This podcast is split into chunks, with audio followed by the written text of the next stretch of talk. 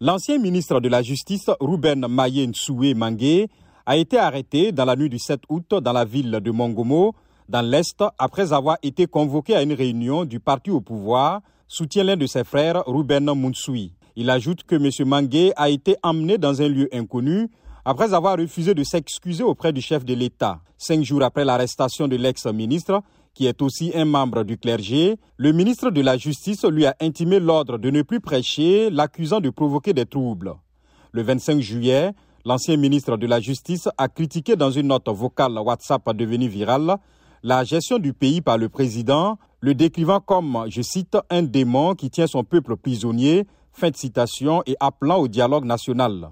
Ruben Maillé a été ministre de la Justice de 1998 à 2004 puis nommé ambassadeur aux États-Unis en 2013. Les groupes de défense des droits humains accusent souvent les autorités de la Guinée équatoriale de nombreuses violations, mais Malabo a toujours rejeté ces allégations.